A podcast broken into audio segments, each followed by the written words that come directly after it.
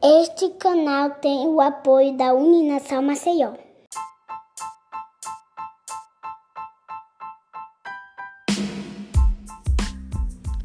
Olá, bem-vindo a mais um episódio do E Freud. Eu me chamo Viviane Oliveira e o tema de hoje é sobre abuso sexual infantil. E a nossa convidada não poderia ser outra, ao invés da doutora Viviane Teles, ela que é behaviorista radical, com mestrado em psicologia evolucionista e doutorado na área de análise do comportamento verbal com crianças em contexto de crimes de estupro de vulnerável. A sua tese fundamenta o projeto Contacto, desenvolvido no contexto da delegacia.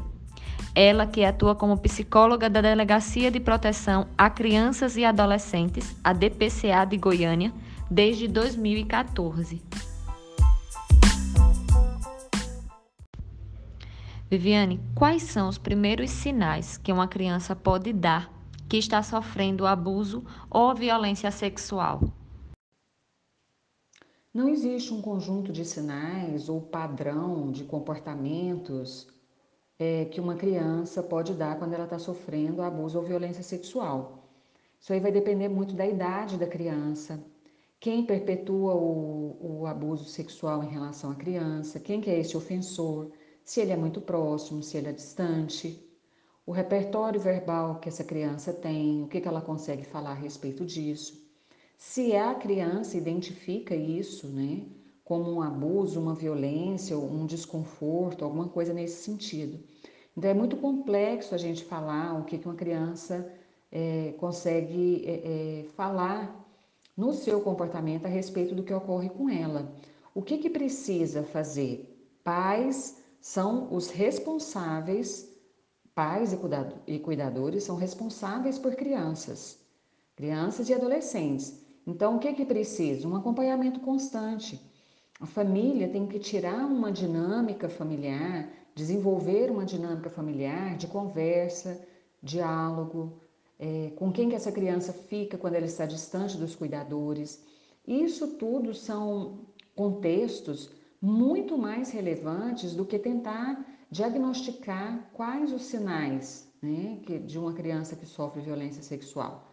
É por isso que são, muitas, é, é, são muitos elementos e muitas condições que podem apontar é, é, se a criança, no contexto em que ela vive, em algum espaço ou lugar que ela, que ela esteja frequentando, ela está sofrendo violência sexual. Então, é, precisa de uma análise, precisa de uma avaliação psicológica, precisa de todo um contexto para que esse diagnóstico possa ser preciso em relação a isso.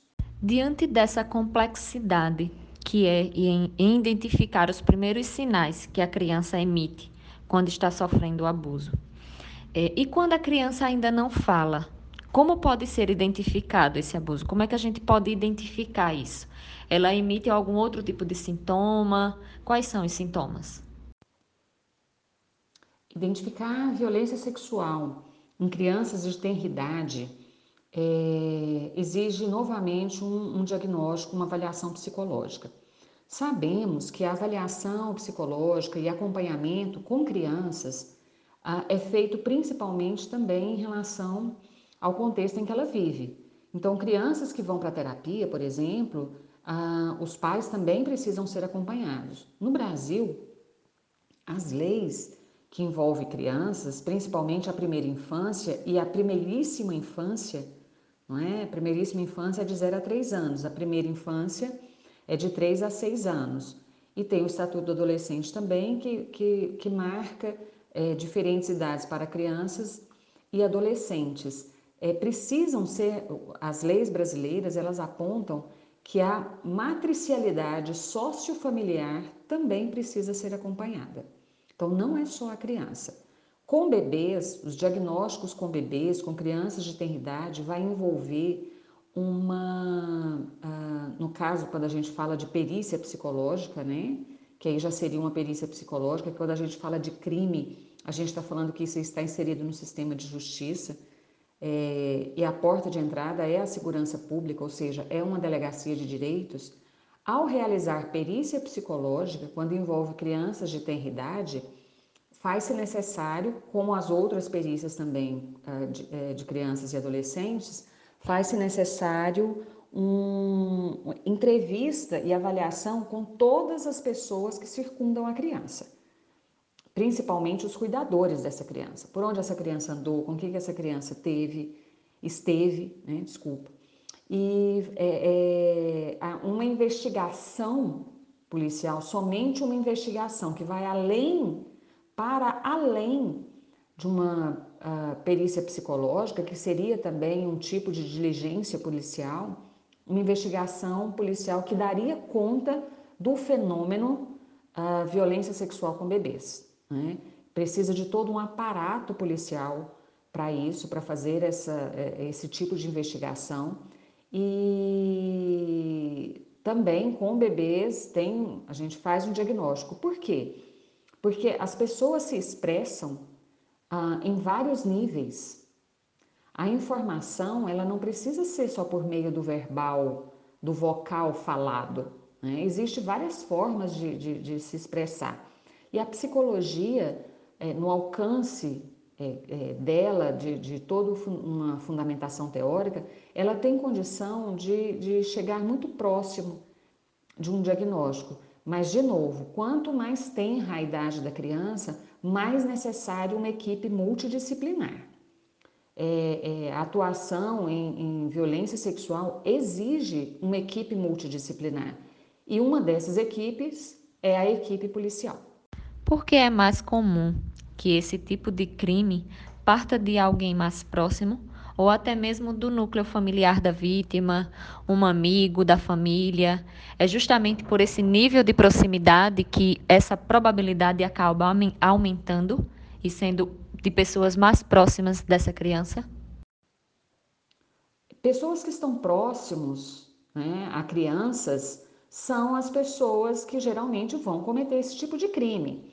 Não necessariamente pessoas dentro da residência da criança, mas do convívio familiar e sociofamiliar da criança. Né? Por vezes o, o, o, problema ou o perigo não é nem com as pessoas dentro de casa.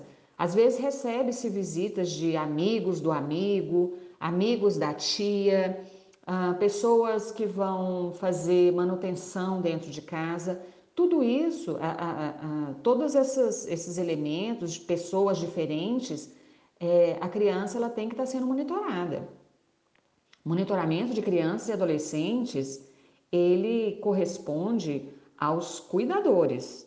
São os adultos circundantes à criança que precisam realizar o monitoramento e o cuidado e garantir a segurança das crianças em relação a isso. Então, muitas vezes isso pode acontecer no núcleo familiar mas uh, o núcleo familiar, então, outras pessoas para além do ofensor, tem que estar atento a essa criança, o que está acontecendo com ela. E uh, para realizar esse tipo de monitoramento, exige perguntas e exige tempo com a criança. O que, que aconteceu? Onde você estava? Com quem que você estava? Alguém lá faz alguma coisa diferente com você? Alguém neste lugar fala que você não pode falar alguma coisa, o que, que está acontecendo lá? Quanto mais próximo o diálogo com a criança, mais uh, ações preventivas essa criança recebe.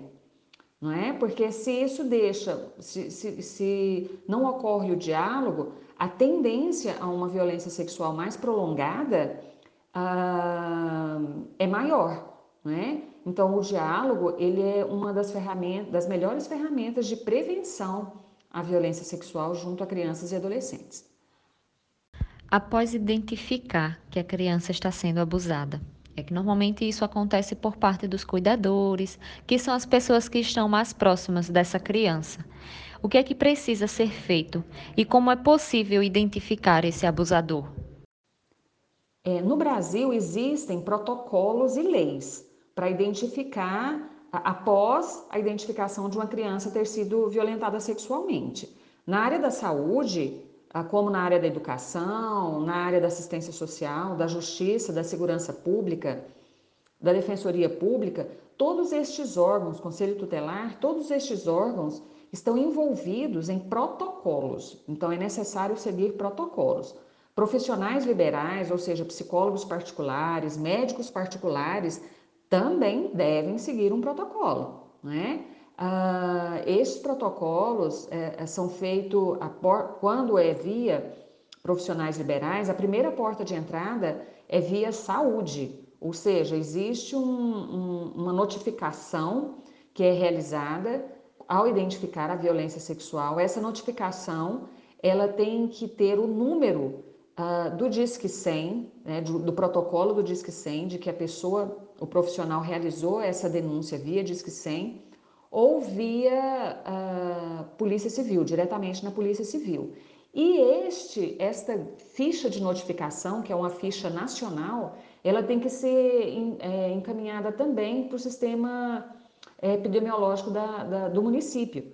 Então, o profissional que atende a criança identifica isso, ele é obrigado, é obrigatório realizar a notificação é, junto ao sistema municipal é, do local em que a criança convive. E também a denúncia deve ser realizada junto ao Disque 100 ou à Polícia Civil da cidade. É, se for um médico também, segue o mesmo protocolo, né? porque ah, tudo deve ser investigado, deve ser realizado, ah, é, é, garantido a, o, a, o anonimato, é garantido, né? Exatamente porque vai exigir uma investigação. Para quê? Para é, garantir que esta criança tenha todos os seus direitos, a, mantenha toda a integralidade dos seus direitos, né? Então, por isso que a, após a, essa identificação é necessário fazer esse seguir um protocolo, que é um protocolo nacional. Então, há todo um protocolo a ser seguido, toda uma rede de investigação que precisa estar envolvida na verdade, nesses tipos de casos. Mas e a denúncia? Como ela pode ser feita desse tipo de crime? É, quando não tem, normalmente em cidade de interior, é, não tem né, esse tipo de delegacia especializada em violência sexual infantil. Então, essa denúncia ela pode ser feita em outro tipo de delegacia, em qualquer outra delegacia, ou ela precisa ser especificamente numa delegacia é, especializada nesses tipos de crimes. As denúncias feitas em relação ao crime, à violência sexual infanto-juvenil, é realizada dentro do sistema de garantias de direitos e proteção à criança. Sempre a via de entrada é a delegacia de direitos. Se no município não tem uma delegacia especializada para o atendimento de crianças e adolescentes, deve ser feito em qualquer delegacia distrital, ou seja, em qualquer delegacia da região em que a criança vive faz-se a denúncia é, e inicia-se uma investigação. Quando ocorre, por exemplo, desse ofensor sexual, ele ser pessoas importantes na cidade, ou as pessoas que vão registrar a ocorrência sentem-se intimidada por esse ofensor, com medo de alguma coisa, pode fazer via Disque 100, porque todas as denúncias realizadas no Disque 100, que é um canal de comunicação nacional, em todo o Brasil, a ligação é gratuita, todas as denúncias no Disque 100 são encaminhadas para o Ministério Público da cidade. E é importante também falar por que, que não levou essa criança direto na delegacia. Né? Olha, eu, eu não levei porque eu tenho medo, porque é, eu me sinto intimidada por essa pessoa, trata-se de pessoa importante na cidade. Quanto mais informações tiver a respeito dessa denúncia, a mais importante e é, os elementos né, de investigação, facilita os elementos de investigação. Então, pode ser via delegacia ou Disque 100, que ao ser realizado esse canal de comunicação nacional, vai direto para o Ministério Público da cidade. Após a denúncia feita, como você mesmo disse, caso não tenha delegacia especializada na cidade, sendo um município pequeno, ela pode ser feita em qualquer outro tipo de delegacia. E como é prestada essa assistência a essas vítimas? Há uma equipe é, preparada para isso? Como é que acontece? A assistência à criança pós-diagnóstico, né, de que ela, de que ela sofreu a violência sexual, é, é feito por equipe multidisciplinar. A Lei 13.431, traço 2017, que entrou em vigor em 2018, exige, o Decreto-Lei 9.603-18, que corresponde a essa Lei 13.000 que eu falei, é, exige a presença de equipe multidisciplinar nas delegacias. Então, o município, caso seja um município muito pequeno, ele tem que, que encontrar o melhor fluxo e como as equipes vão trabalhar em relação à, à ocorrência de violência sexual no município. Isso deve ser organizado pela prefeitura, isso deve ser organizado pelo Ministério Público, pelo juiz da cidade. As forças policiais devem ser envolvidas também, que são a, a, a que no caso aí seria a Polícia Civil, para poder criar uma equipe multidisciplinar é, que se envolva no atendimento a essas crianças. Né? Primeiro, para realizar a perícia psicológica, que deve ser realizada no início da persecução penal, ou seja, perícia psicológica deve, ela tem o peso da perícia do exame de corpo de delito, do exame físico também, e deve ser realizado no início ah, da persecução penal, ou seja, ainda na fase investigatória. Toda cidade deve ter uma equipe ah, competente e capaz de realizar esse tipo de atendimento. Né? Isso deve ser estruturado junto à prefeitura da cidade, ao Ministério Público e ao juiz da cidade, é? para que possa, assim, realizar a perícia psicológica. Nesta perícia psicológica, para além da investigação, identificar ah, onde, né, quais são os pontos junto à criança e à família da criança que precisam ser é, potencializados, né? quais os vínculos de relação precisam ser potencializados também, e é, encaminhar não só a criança, como toda a família para a terapêutica mais adequada. É, pensando já que os subsistemas devem estar integralizados, ou seja, de, os subsistemas de assistência social, de saúde, de educação, ou seja, é uma rede que atua junto à criança e à família de crianças que sofreram violência sexual. Entendi, entendi, perfeito. É, então, sabendo que na delegacia há uma equipe especializada, uma equipe multidisciplinar especializada para esses tipos de casos, mas quem é o profissional e de que forma acontecem esses primeiros atendimentos, os atendimentos mesmo, após a denúncia feita, após chegar o caso na delegacia, como é feito esses primeiros atendimentos a essas vítimas? Os primeiros atendimentos devem ser é, realizados, atendimento deve ser realizado após encaminhamento policial, não é? Primeiro precisa dar entrada ah, como uma, em, com uma ocorrência, com um boletim de ocorrência desse, deste fato. Porém, até que se chegue à delegacia, pode ocorrer o que a lei hoje chama de escuta especializada, mas que não necessariamente envolva que a criança diga o que está acontecendo com ela. A escola pode identificar alguns sinais, é, informar. A escola precisa também ter um fluxo de atendimento, um livro ata, um livro ofício, que faça essa comunicação interna entre os profissionais e externa em relação ao conselho tutelar ou em relação à, à polícia, para comunicar o que acontece com aquela criança a, a, a escuta especializada ela não pode ter caráter investigatório. Isso vai ocorrer com depoimento especial junto à polícia ou junto ao juízo, não é? O juiz da, da, da comarca que vai realizar esta escuta, esse depoimento. O nome já chama depoimento porque é, é a, a criança, enquanto vítima, prestando um depoimento daquilo que ocorreu com ela. Na rede de proteção faz-se a escuta especializada. O atendimento à criança só ocorre com a terapêutica mais adequada. E, de novo, não só para a criança, como para a família da criança também, que vai acompanhar o desenvolvimento é, é, de todo este de processo pós-violência sexual né? seja o processo investigatório e, ou seja o processo terapêutico que essa criança vai receber. Viviane, muito obrigada por aceitar o nosso convite e falar de um tema tão delicado que ainda precisa ser muito falado para que as pessoas desmistifiquem o que é o abuso sexual infantil, de que forma podemos identificar, quem pode fazer isso, quem pode auxiliar a vítima nos primeiros atendimentos. Então, muito obrigada por aceitar o nosso convite e estar aqui hoje falando um pouquinho para a gente no nosso episódio do E Freud.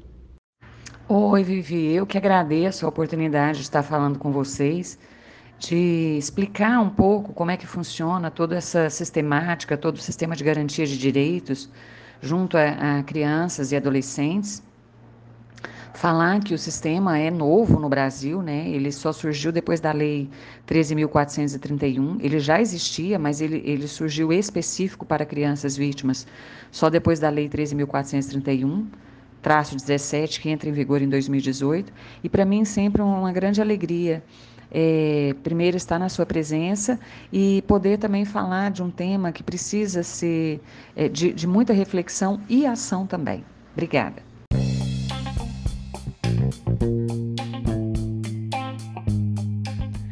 Muito obrigada por terem escutado até aqui mais um episódio. E para saber um pouco mais sobre esse assunto, ouçam o episódio de número 21 do nosso podcast, que fala sobre pedofilia. Muito obrigada a todos e até o próximo episódio.